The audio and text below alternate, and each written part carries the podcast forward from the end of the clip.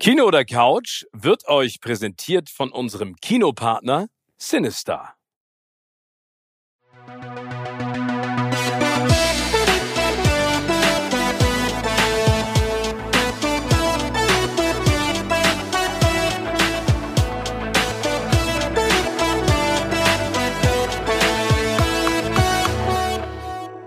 Herzlich willkommen zu einer neuen Ausgabe von Kino oder Couch. Heute sind Steven und ich leider getrennt in unterschiedlichen Studios unterwegs, aber dafür hatte ich das große Vergnügen, mit meinem Freund zusammen einen Kinofilm zu gucken, nämlich Renfield. Steven, wie hat er dir denn gefallen? Also Nummer eins, fand ich das sehr schön, dass du mich mitgenommen hast, dass ich dir nicht unangenehm war. Manchmal ist es ja, ist es dir ja peinlich, mit mir in der Öffentlichkeit rumzulaufen, weil ich immer so gerne deine Hand halte. Ähm, ich fand es super. nee, das ist nicht der wahre Grund. Der, der, der Grund, mit dir draußen rumzulaufen, Nein, ich will ist nicht ein anderer. Also, ja, weil ich, ich glaube, dass ganz viele Leute das hören wollen, aber es ist vielleicht für eine Sondersendung mal der Fall. Nein, wir waren in, in Hamburg im sehr schönen Passage-Kino, äh, das ich sehr schätze und ich habe mich sehr auf diesen Film gefreut. Renfield, wir können ja kurz äh, mal so über die Prämisse dieses Films sprechen. Es geht äh, um den größten Narzissten auf diesem Planeten, der jemals gelebt hat und immer noch komischerweise lebt. Und das ist logischerweise Dracula und seinen Handlanger Renfield. Also Renfield äh, wurde sozusagen äh, in frühester Zeit ähm, gekidnappt und äh, sozusagen okkupiert von Dracula und muss jetzt äh, als Hand, Handlanger und man kann es ja eigentlich schon fast so nennen, Sklave, alles tun, was Dracula ihm aufträgt. Und das ist ja so ein bisschen der Start wieder in das Dark Universe, weil äh, das wollte man ja eigentlich wieder auflegen mit dem Unsichtbaren und mit die Mumie damals mit Tom Cruise. Das hat ja alles nicht so richtig geklappt. Jetzt genau. versucht man so einen Seiteneinstieg zu schaffen, was ich total cool finde, weil ich kenne die, ähm, ich kenne Renfield, sag ich mal vom Namen her, aber ich habe mich jetzt mit dieser Person noch nicht auseinandergesetzt. Und ich finde ja Besetzung super geil. Nicolas Cage als Dracula und Nicholas Holt als Renfield. Und ähm, mir hat das viel Freude gemacht, mir den, den Film anzugucken, weil der so Nummer eins knackig war. Also ist knapp über anderthalb Stunden, was ja heutzutage eher selten ist, wissen wir ja mittlerweile beide auch. Genau. Und ähm, er ist so schön bunt, drüber, richtig schön splattermäßig und ähm, macht einfach Freude. Also ich hatte, ich hatte richtig Spaß. Und ich hatte im Vorfeld echt Bedenken. Als du mich angerufen hast, gesagt hast, hey, wollen wir mal wieder ins Kino zusammengehen? Habe ich gesagt, oh cool, ins Kino. Und dann kam, ja, wir lassen uns Renfield gucken. Habe ich gesagt, oh Gott, ein Film über Dracula, super blutig. Nicolas Cage in einer der Hauptrollen, der in den letzten Jahren, finde ich, echt irre viel Schrott abgeliefert hat. Also es war nicht so richtig viel, was mich wirklich gekickt hat, außer dich mal wiederzusehen, mein Lieber, um das mal auch loszuwerden. ähm, aber es hat sich echt komplett gelohnt. Äh, vielleicht ist es auch mal ganz cool, in so einen Film reinzugehen, ohne große Erwartungen, oder mit negativen Erwartungen sogar, und sich so, so fein überraschen zu lassen, weil das hat der Film wirklich gemacht. Ich habe mich 90 Minuten echt super unterhalten gefühlt. Der macht wahnsinnig viel Spaß. Man muss allerdings, und das äh, für alle Zuhörerinnen und Zuhörer, wer so mit Splattern nicht so Verträge hat, der, sollte vielleicht einen Bogen um den Film machen, weil es schon sehr blutig wild zur Sache geht da. Ja, aber genau das, was du gesagt hast. Also Nummer eins, ähm, der, der Charakter ist nicht so bekannt. Nicolas Cage hat ja, das muss man sich auch mal überlegen, was der für eine Karriere hingelegt hat. Ne? Als Oscar-Gewinner hat er ja eigentlich super Filme zeitweise gedreht. Ich meine, diese ganze Phase von Con Air und The Rock war natürlich drüber, aber The Rock ist, finde ich, einer der coolsten Actionfilme überhaupt, ähm, die man sich angucken kann mit Sean Connery zusammen. Er war ja immer ein guter Schauspieler und er bezeichnet sich ja selber als Method Actor, dann war er ganz unten, dann hat er hier seine ganzen Millionen Schulden abbezahlen müssen, weil er sich ja, glaube ich, auf jeder, auf jedem Landstrich dieses Planeten irgendeine Villa oder irgendein altes Schloss gekauft hat, oder? ja, ja, das war, das war der Grund. Er hatte ja selbst äh, vor gar nicht so langer Zeit auch zugegeben, dass er über sechs Millionen Dollar Steuerschulden hatte. Oh. Ja, der gute Niklas hat sich ja wirklich auf, auf jedem Landstrich der Welt äh, Immobilien zugelegt, viel zu viele und hat dabei nicht bedacht, was ja viele Leute nicht tun, dass eine Immobilie zu besitzen ist ein Ding, die auch zu unterhalten nochmal ein anderer Punkt. Und äh, da sind ja. Kosten aufgelaufen, vor allem für seine Schlösser, die der überhaupt nicht mehr über, überblicken und überreißen konnte. Und so hat er sich dann wirklich heillos verschuldet, dann auch viel zu spät Immobilien, dann Verkauf wieder zu Unterpreisen. Also das muss alles ein Drama gewesen sein. Und das hat natürlich dann dazu geführt, dass er einfach Geld brauchte wieder. Ja. Und dazu, dass er in den letzten Jahren ähm, wahnsinnig viel Schrottfilme gedreht hat. Und das gibt er ja selber auch zu, dass er sagt, ja, ich, mir war eigentlich völlig egal, was das ist. Hauptsache die Kohle stimmte. Ähm, und dann habe ich das weggedreht, das Zeug. Ähm, was ja bitter ist für jemanden, der eigentlich so ein genialer Schauspieler ist. Und das, auch wenn Renfield sicherlich nicht in die, in die, ähm, in die Liga der Filmklassiker vordringen wird, aber Nicolas Cage beweist auch in diesem Film, was für ein geiler Schauspieler er ist. Ja, das stimmt. Also das finde ich auch. Aber ich finde, das ist ja auch interessant, wenn man sich seine Karriere anguckt und mal überlegt, was für ein Schrott er gemacht hat. Aber dann eben auf der anderen Seite äh, dass es ihn jetzt, sag ich mal, seiner Karriere trotzdem keinen Abbruch getan hat. Weißt du, was ich meine? Dass ja. er im Prinzip trotzdem, ähm, äh, dass man ihn sich immer noch gerne anguckt und wo wir gerade darüber gesprochen haben, dass er ein guter Schauspieler ist, das Method Acting ist ja auch genau sein Ding. Ne? Also ich habe jetzt auch äh, gelesen, dass er bei Renfield zum Beispiel die ganze Zeit sich dann auch Mühe gegeben hat, im Charakter zu bleiben. Die Szene, guckt euch die mal ganz genau an, wenn ihr euch den Film anschaut, die sind wirklich beeindruckend beeindruckend und eines Dracula würdig, aber die haben ihm solche Probleme bereitet beim Sprechen, dass er sich erstmal ein paar Tage die Dinger nicht ausgezogen hat, um zu lernen, damit zu sprechen und auch äh, ohne, dass er die ganze Zeit sabbert sozusagen oder dass sie ihm rausfallen. Also ich finde, das hat, äh, hat echt Spaß gemacht und Nicholas Holt, der ist ja noch nicht der Superstar, der er sein könnte. Der hat ja echt viel Potenzial. Der hat auch schon super, super coole Filme gemacht. Aber ich finde, der äh, kann auf jeden Fall mit jemandem exzentrischen wie Nicolas Cage mithalten. Oder findest du nicht? Ja, doch, definitiv, definitiv. Wobei, man sagen so, muss bei dem Film, so sehr sich Nicholas Holt auch bemüht und auch wirklich eine ganz solide, gute Leistung da abliefert, gegen Cage hat er in diesem Film keine Chance, weil der einfach so genial ist und auch so genial in diese Rolle des Grafen Dracula reinpasst. Ich glaube also, ich habe auch lange überlegt, ob es einen anderen Dracula-Darsteller gegeben hat, damals vielleicht den Ur-Dracula Bella Lugosi, Lugosi glaube ich, hieß ja, der genau. damals. Ne? Ja.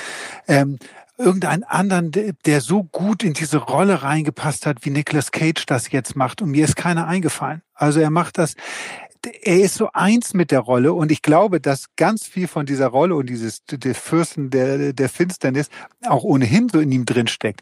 Er hat ja gerade im US-Fernsehen und da gibt's ja eine, eine, eine berühmte Sendung 60 Minutes. Ja. Und die haben ihn zu Hause besucht in seiner Villa in Las Vegas. Und ähm, diese Villa ist schon so irre, weil das, die ist wie so eine Goth-Kathedrale. Also so eine, das ist so alles opulent, äh, düster. Also es ist wie so ein Schloss von Graf Dracula, was er sich selbst da eingerichtet hat. Und das Abgefahrene bei diesem Rundgang durchs Haus hast du halt auch die ganzen Tiere gesehen, die Nicolas Cage sich hält. Also da, also und das sind bestimmt Kat keine Katzen und äh, Wüstenrennmäuse, oder? Doch, doch. Er hat auch eine Katze dabei, so, okay. aber er hat zum Beispiel Schwarz. auch die, die schwarze. Tatsächlich eine schwarze mhm. Katze. Und er hat auch eine Krähe, die durchs Haus fliegt. Ja, also ich meine, welcher normale Mensch hält sich eine Krähe zu Hause? Aber noch abgefahrener ist er, das hat er auch erzählt, ja, ich habe auch einen kleinen schwarzen Drachen. Und ähm, dieser kleine schwarze Drache ist ein Monitor-Lizard. Ich, soweit ich weiß, gehören die, glaube ich, zur, zur Tierart der Warane. Und das Viech, das ist so Meter, Meter zwanzig lang. Das wird aber bis zu zwei Meter lang werden. Die Im Dinger. Ernst? ist so. Aber was macht man damit? Also warum will man das haben? Ja, ich glaube, er findet das, so wie er hat das auch selbst so gesagt, es ist doch total geil. Du hältst so, du hältst wie so einen eigenen Dinosaurier zu Hause irgendwie. Und ähm, das findet er, er cool. Ich meine, der Typ hat, muss man einfach so ein genialer Schauspieler, der ist, der hat halt einfach einen an der Klatsche auch. Also ich glaube, dass da nicht alle alles richtig verlötet worden ist bei dem. Ja. Das ist auch so, so, so geil. Den fährt er von seinem Gelände und er fährt, halt dich fest. In dem Auto sehe ich dich auch. Er hat einen goldfarbenen Lamborghini. Goldfarbenen Lamborghini. Also Nummer Ja. eins, also ganz im Ernst, es gibt viele Autos, die ich, äh, die ich fahren würde, aber ein goldfarbenen Lamborghini, das äh, kann ich nur mit meiner goldenen Fake Rolex, die ich in China gekauft habe und dann mit meinen alten Moskito Boots und oberkörperfrei selbstverständlich. Dann würde ich das machen. Wenn du dir das wünschst, ich hole dich zum nächsten Kinobesuch genauso ab. Oh ja, das wäre das wäre mir eine große große Freude mit dir Durch goldenen Auto Hamburg zu cruisen, ne? Aber wir beide dann schön äh, in so Ballonseide von MC Hammer und so. Ach Quatsch. Nee, also ja, ich meine, also äh, Nicolas Cage ist durchgeknallt. Ich finde großartig, dass es ihn als Schauspieler gibt, weil er mich immer wieder dann doch überrascht. Ähm, und ich bin mal gespannt, ob er die Kurve kriegt von diesem kultigen B-Film-Darsteller wieder in die A-List aufzusteigen. Also ich, ich würde mir wünschen, dass vielleicht mal so ein Scorsese oder, keine Ahnung, Nolan Ja. oder eine Gerwig sieht, was das für ein geiler Schauspieler ist und was der kann und ihn dann sozusagen in großen Film nochmal zurückholt. Ja, das ist, ich, glaub, ich, ich hoffe ja immer noch, äh, in dem Fall, dass Quentin Tarantino sich seiner nochmal annimmt. Der hat ja so ein Händchen dafür, Oh. sich Leute eigentlich nochmal zu schnappen, die so ein bisschen weg vom Fenster sind. Ne? Das Auch war für ja Movie damals bei- Critic, für den letzten Film von, äh, das ist eine Genau. geile Idee. John Oh. Travolta hat er zurückgeholt, Kurt Russell war eigentlich auch ein bisschen weg, hat er auch zurückgeholt. Also da gibt's ja eine ganze Reihe von Leuten, die äh, Tarantino wiederbelebt hat oder deren Ka Karriere er wiederbelebt hat.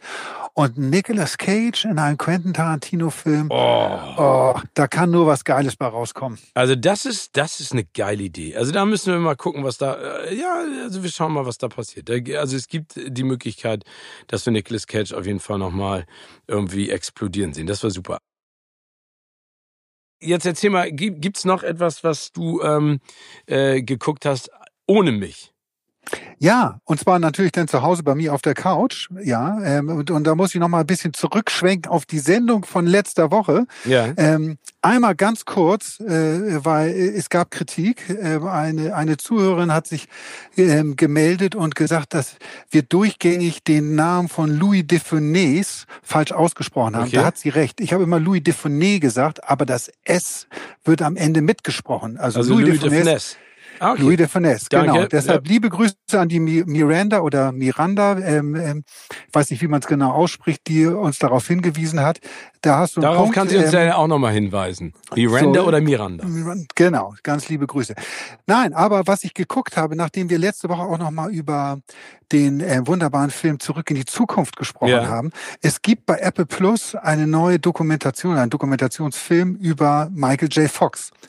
Ich weiß nicht, ob du davon gehört Ja. hast. Still ein und äh, das Ding habe ich mir angeguckt und war echt platt, war wirklich platt, was für ein unfassbares Schicksal den getroffen. Also ich wusste von seiner Parkinson-Erkrankung natürlich, das ist jetzt ja auch kein Geheimnis mehr, aber wie der sich dort von Kameras begleiten lässt in dieser Dokumentation und, und, und einfach auch zeigt, wie diese, was diese Krankheit mit einem macht Mhm. und mit ihm macht, das ist echt schon harter Tobak. Also der stottert, ähm, der fällt hin zwischendurch, das Gesicht entgleitet ihm immer wieder, der ist ganz schwach auf den Beinen ähm, und das ist so ein Mann, ich meine, der ist ja glaube ich momentan oder mittlerweile 61 Jahre, das ist, der ist auch kein, kein Alter, muss man ehrlich sagen. Ähm, das ist echt bitter, das mit anzusehen irgendwie. Aber andererseits wiederum auch so, hat man so viel Respekt vor dem Typen, äh, dass er das so zeigt, dass er, glaube ich, auch vielen Leuten damit Mut macht ähm, und einfach zeigen will, ähm, ja, so, so kann man mit einer Krankheit umgehen. Ne? Ja, also ich finde es ja super, dass er das nutzt, um das auch nach außen zu zeigen und damit umgeht. Ich glaube, was an dieser Doku ist, das habe ich auch äh, gelesen, ähm, wie, wie er damit auch umgeht und vor allen Dingen, wie toll seine Familie ihn dabei unterstützt, aber wie traurig ihn das auch selber macht äh, in Bezug auf seine Kinder, ne? dass er äh, im Prinzip unter dieser K äh, Krankheit leidet und und und sag ich mal Dinge nicht so richtig genießen kann mit den Kindern, die er gerne anders genießen würde, sozusagen. Und das, ähm, ich finde das und so, dass der schon immer jemand war, der, ähm, der sehr ehrlich nach außen hin auch wirkte. Deswegen mochte ich Das ihn stimmt. immer als Schauspieler. Das, das stimmt. Ähm, und wie gesagt, ich mochte den auch immer. Ich habe den immer als so ein, ähm, so ja, der US Sunny Boy, irgendwie immer gut drauf und immer lachend abgespeichert auch. Ähm, das fand ich an dieser Doku auch echt äh, spannend, weil ich so viele neue Sachen auch über ihn erfahren habe, die mir gar nicht so bewusst waren. Also erstmal war mir nicht klar, dass der diese Krankheit schon im Alter von 29 Jahren äh, oder die bei ihm dia- diagnostiziert worden ist. Ja. Das ist ja wirklich äh, in der Blütezeit irgendwie, äh, kriegst du sowas reingehauen. Das ist schon wirklich, wirklich, wirklich hart. Und was mir auch überhaupt nicht bewusst war, dass der schwer alkoholkrank auch gewesen ist und Oh, auch das. Medikamentenmissbrauch auch hatte. Ja, das ist äh, war mir auch überhaupt nicht klar. Also nach Aber seinem das, Erfolg als Teenie-Darsteller oder, oder wie? ja, ich glaube, dass das ganz viel mit der, der Arbeitsbelastung zu tun gehabt hat, äh, die zurück in die Zukunft ausgelöst hat, weil das war ja damals, als er zurück in die Zukunft 1985 oder 84, 85 ist der ja gedreht worden. Damals war Michael J. Fox äh, auch einer der Hauptdarsteller der ähm, erfolgreichen US-Serie Familienbande. Genau. Und das hat er so durchgezogen und das über einen Zeitraum von zwei, drei Monaten. Ja. Also hat er dieses Arbeitspensum gemacht mit wirklich dann nur zwei, drei, maximal vier Stunden Schlaf und immer fit sein, immer frisch sein am Set. Und da ist er wohl auch in die bisschen in, in diese schiefe Bahn mit Medikamenten und Alkohol gekommen. Um das auch so ein bisschen zu kompensieren, beziehungsweise um sich auch zu pushen dann, also gerade durch Medikamente. Ähm, und da hat die Spirale dann schon da so früh angefangen, wie sich ähm, ja gesundheitlich für ihn bergab zu, be äh, zu bewegen. Ja, aber auf jeden Fall, wie gesagt, eine, so wie du es auch erzählt hast, beeindruckende Doku sollte man sich auf jeden Fall angucken, wenn man so und so grundsätzlich ein Michael J. Fox Fan ist. Und ich bin auch nochmal ähm, so äh, eingegangen auf das Thema, was wir letzte Woche besprochen hatten, Klassiker, und hab Armageddon nochmal geguckt. Oh ja. Äh, ähm, äh, und Eight-Legged Freaks. Äh, zu Armageddon vielleicht nochmal. Ich weiß, dass der von vielen so verpönt war und das ist ein klassischer Michael Bay-Film und die Rollen sind alle so ein bisschen überspitzt, aber da ist ja Steve Buscemi, Ben Affleck ist dabei, ähm, äh, äh, äh, hier Billy Bob Thornton, Bruce Willis. Das ist äh, wirklich großartig besetzt und der Film, muss ich ganz ehrlich sagen, macht auch jetzt, keine Ahnung, 1995 ist er, glaube ich, rausgekommen oder 96 oder sowas, immer noch Riesenspaß. Also ich finde, es ist immer noch ein wirklich sehenswerter Film. Ähm, und äh, das war ja damals so ein Wettlauf zwischen äh, unterschiedlichsten Katastrophenfilmen, die sozusagen das Thema, ähm, äh, was passiert, wenn ein Meteorit auf die Erde stürzt, äh, behandelt hat. Und ich finde, er hat es wirklich mit am besten gemacht. Und ich finde, nach wie vor, das ist ein geiler Film. Und äh, Eight-Legged Freaks habe ich mir auch angeschaut. Ach hier, guck mal, 1998 kam der Film raus. Aber eine ganz kurze Ja, Frage ja. zu, zu, zu Armageddon. Hast du ihn auf Blu-ray geguckt oder hast du ihn in der, in der ursprünglichen DVD-Auflösung geguckt? Nee, ich habe ihn, ich habe ihn über Amazon geguckt. Ich habe ihn mir da runtergeladen. Okay, gut. Ja, weil ich, das, da, dieser Film war für mich der, oder so, ein- so ein Aha-Erlebnis, das erste Mal, dass mir wirklich so auf, wie weit, also eine, eine Blu-ray-Technik ähm, von der Darstellung her, äh, das Bild, das Seh, na, wie sagt man ja, das, das Sehen nochmal verändert hat. Ja, das stimmt. Ich hatte den ganz normal geguckt und dann hatte ich ihn das auf Blu-ray dann gesehen. Und es gibt ja die eine Szene, wo die auf der Bohrinsel sitzen und dann sitzen sie in so einem, in, ja, in so einem Raum drin. Und als ich das auf Blu-ray sah, habe ich nur gedacht, wow, das, das sieht total Billo-mäßig aus. Das sieht wie so eine, so eine, so eine schräge, ähm, ja, so Billo-Attrappe, äh, äh, ja, Kulisse aus, die sie dahinter geballert haben irgendwie. Ähm, das äh, war für mich so ein Aha-Erlebnis irgendwie, dass natürlich irgendwie die immer bessere Auflösung, die wir durch Blu-ray und die, auch die nachfolgenden Techniken haben, natürlich auch irgendwie was mit, mit deinem, mit deiner, ja, mit dem Sehen halt dann auch total verändern. Ja, aber der hat immer noch, wie gesagt, also äh, großen Spaß gemacht. Und der andere Film, der damals lief, äh, der ja auch von dem Thema handelte, war Deep Impact.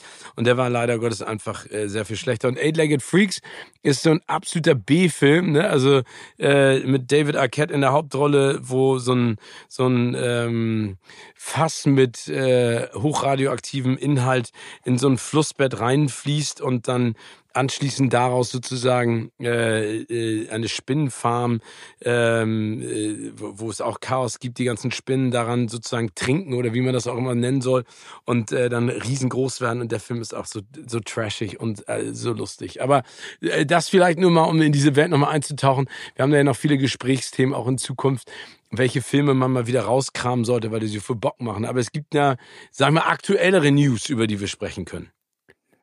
Ja, zum Beispiel irgendwie ähm, über die neue Bude von, von Beyoncé und Jay-Z. Also das nächste Mal, wenn du in Malibu zu Gast sein wirst, ähm, kannst du vielleicht bei denen unterkommen. Ich weiß, hast du das gesehen, was die sich gekauft haben? Nee. Aber ich bin mir relativ sicher, dass es nicht äh, eine 50 Quadratmeter Wohnung in, in Hamburg ist.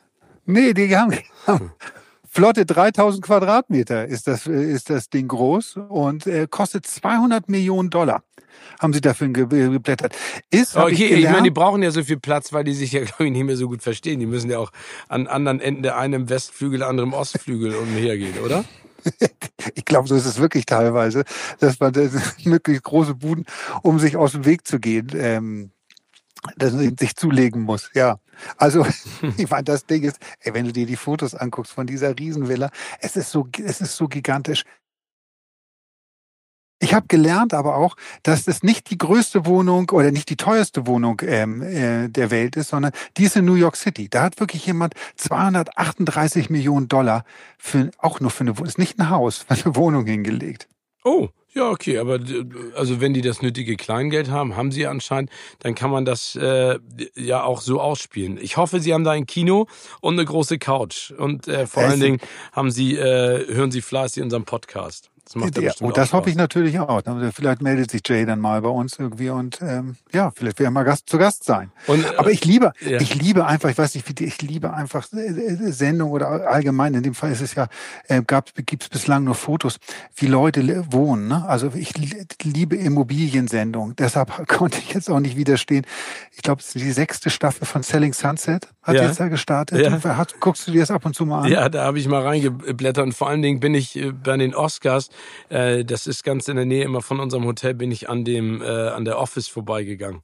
Und ähm, das ist äh, äh schon interessant. interessant. Es ist wirklich, muss man sagen, ein, ich guck's mir an, also es ist eine gestörte Sendung. Ich guck's mir an, weil ich einfach gerne irgendwie, ich, ich finde es spannend irgendwie, wenn man diese Häuser, diese Riesendinger, die die da verkaufen in, in, in LA und Umfeld, ähm, da einfach so einen Blick reinzuwerfen. Jetzt in der neuen Staffel haben sie zum Beispiel das ehemalige Haus von Harry Styles verkauft. Und dann kannst du mal gucken, wie sein Schlafzimmer aussieht und der Blick, den er morgens irgendwie vom Balkon hat und so weiter. Ich finde sowas total, total spannend. Ansonsten ist diese Sendung natürlich echt unerträglich irgendwie, weil da. Diese ganzen verrückten Frauen da aufeinander sitzen irgendwie und äh, es dann ja nur darum geht, irgendwie ein Zicken-Ding nach dem nächsten abzu, abzuziehen und sich zu streiten und oh, man, ich steige auch teilweise gar nicht mehr durch irgendwie. Das ist, fängt schon an bei den beiden. Es geht ja, vielleicht für alle, die Selling Sunset noch nicht gesehen haben, eine unfassbar erfolgreiche Reality-Doku ja. äh, geht um ein Immobilie, um eine Immobilienfirma, die heißt Oppenheim Group und er wird geleitet von äh, Zwillingen. Der, der, ich glaube, der heißt einer ist Jason, der andere heißt Brad Oppenheim.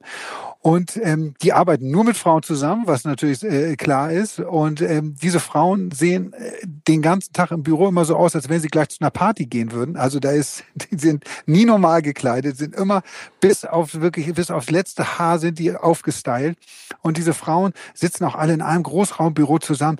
Und wie gesagt, zicken sich in einer Tour an und versuchen die anderen runterzumachen. Und das ist, glaube ich, so die Kern, die, ja, das, das Kernprogramm von Setting Sunset. Wie, ich gucke dann vor allem das gerne irgendwie mal ein bisschen sich diese Häuser angucken kann. Und mir ist dieses Gezicke aber bei der neuen Staffel so dann auf die Nerv gegangen, dass ich zu einer anderen Serie geswitcht bin. Und die muss ich einmal ganz kurz äh, euch allen ans Herz legen, die das noch nicht geguckt haben. Und die gibt's auch bei Netflix, genauso wie Setting Sunset, die außergewöhnlichsten Häuser der Welt. Okay, ach ja, das, das habe ich schon mal gesehen. Das ist, äh, das ist ganz cool. Aber ich bin ja ehrlich gesagt äh, ein Fan von der alten Version von Selling Sunset und zwar von ähm, äh, MTV Cribs. Stimmt, die war auch gut. Ja, das war, wobei, da gab es immer die, die, die Diskussion, ob die wirklich da gewohnt haben, die Promis, die, die Häuser, die die gezeigt haben. Ja, ne? ich glaubst du, dass bei Selling Sunset, dass die wirklich diese Häuser verkaufen und dann sagt Harry Styles, was kriegt denn der dafür? Oder ist das dann einfach so, Harry Styles verkauft sein Ding und dann wollen sich das alle anschauen? Nee, du hast schon recht. Ja, äh, ein Punkt für dich. Natürlich, das Ding ist von Ende, von Anfang bis Ende durchgescriptet. Ähm, und ob der Harry Styles am Ende wirklich gewohnt hat, irgendwie, das sei jetzt auch nochmal dahingestellt. Aber du, äh, es macht ja Spaß, das ist wieder der klassische Autounfall, nur dann in extrem teuer und angeberisch. Aber diese Zicken, ey, das ist unfassbar, ne? Und in was für Buden die dann selber wohnen und wie die das da, also ich find's völlig absurd.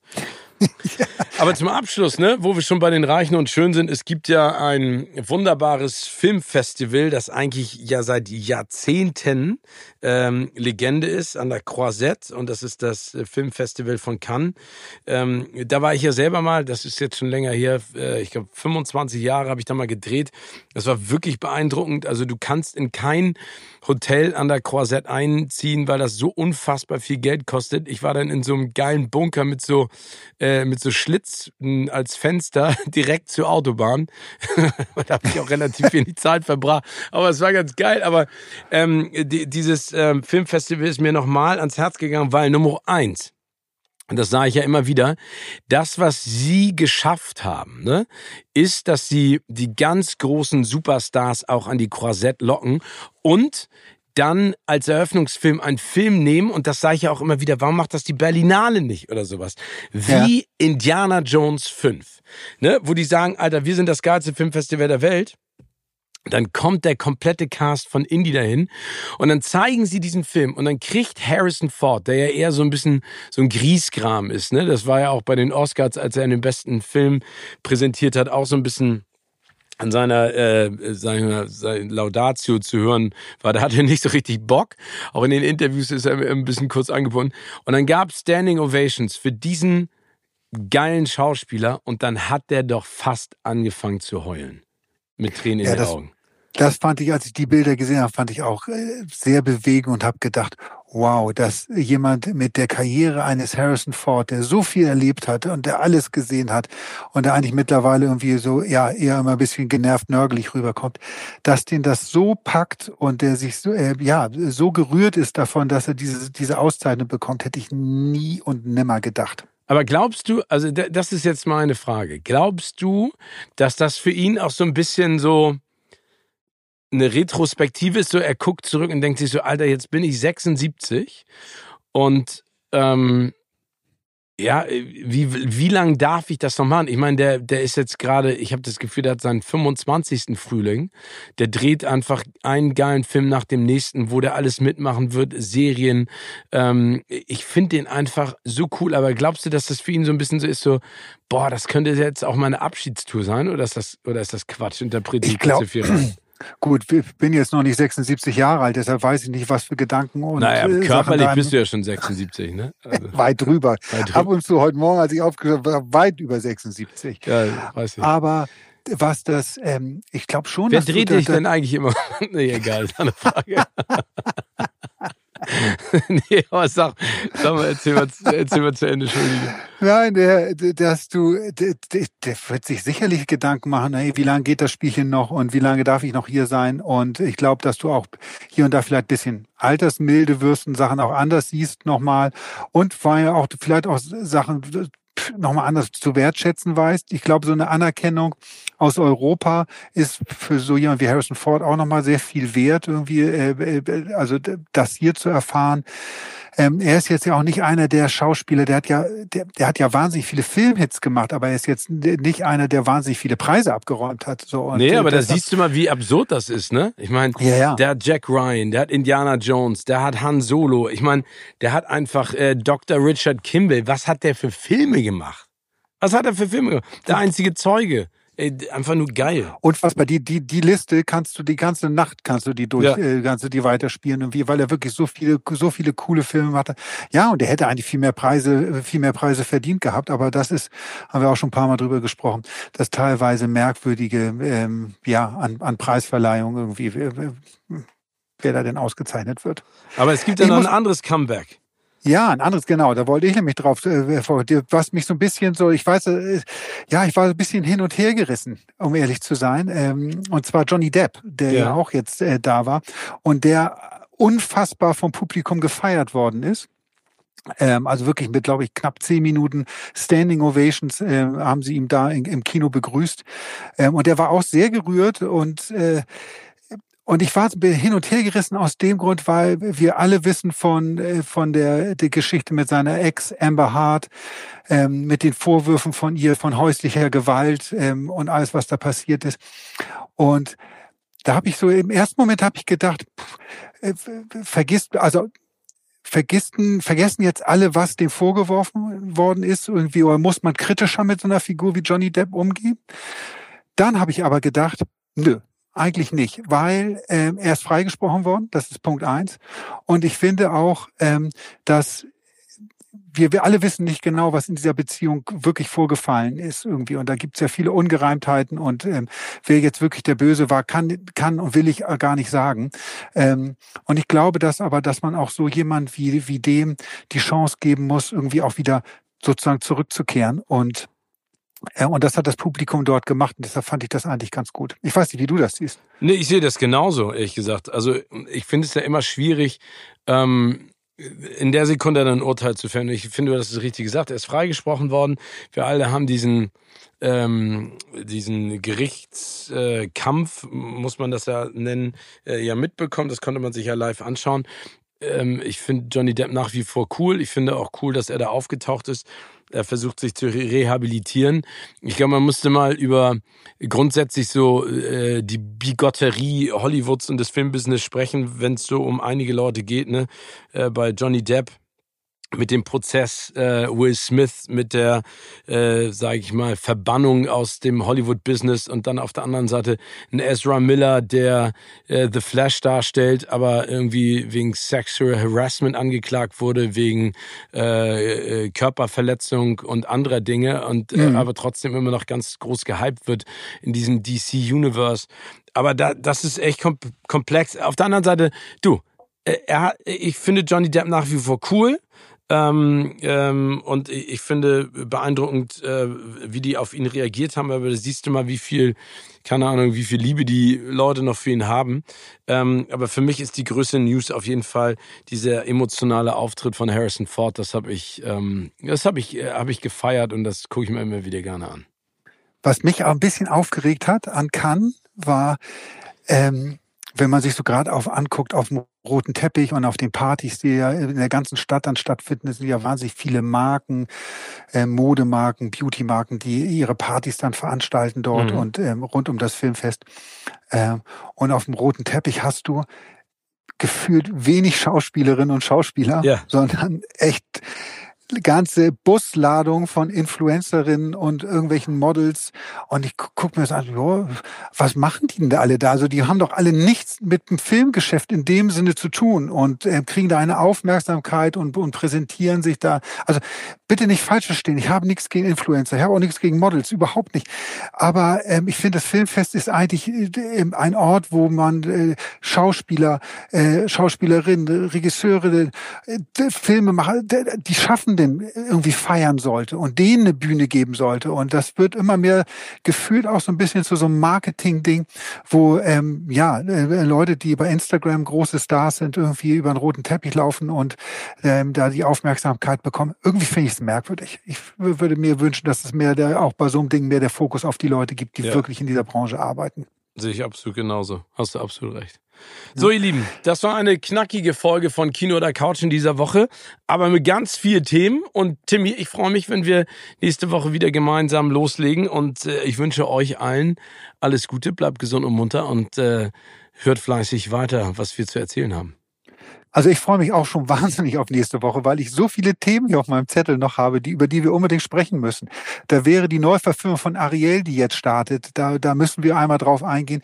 Dann natürlich ähm, läuft The Idol, eine neue Serie mit Lily Rose Depp und dem Popstar The Weeknd wo ich von Kollegen schon gehört habe, dass das die kontroverseste Serie des Jahres sein soll. Also darüber müssen wir einmal quatschen. Ja, und vieles, vieles mehr. Dementsprechend, ähm, ich freue mich schon auf nächste Woche. Hört weiterhin äh, zu, bleibt uns treu und vor allem passt auf euch auf, Leute. Bis bald. Tschüss. Bis dann. Tschüss, tschüss.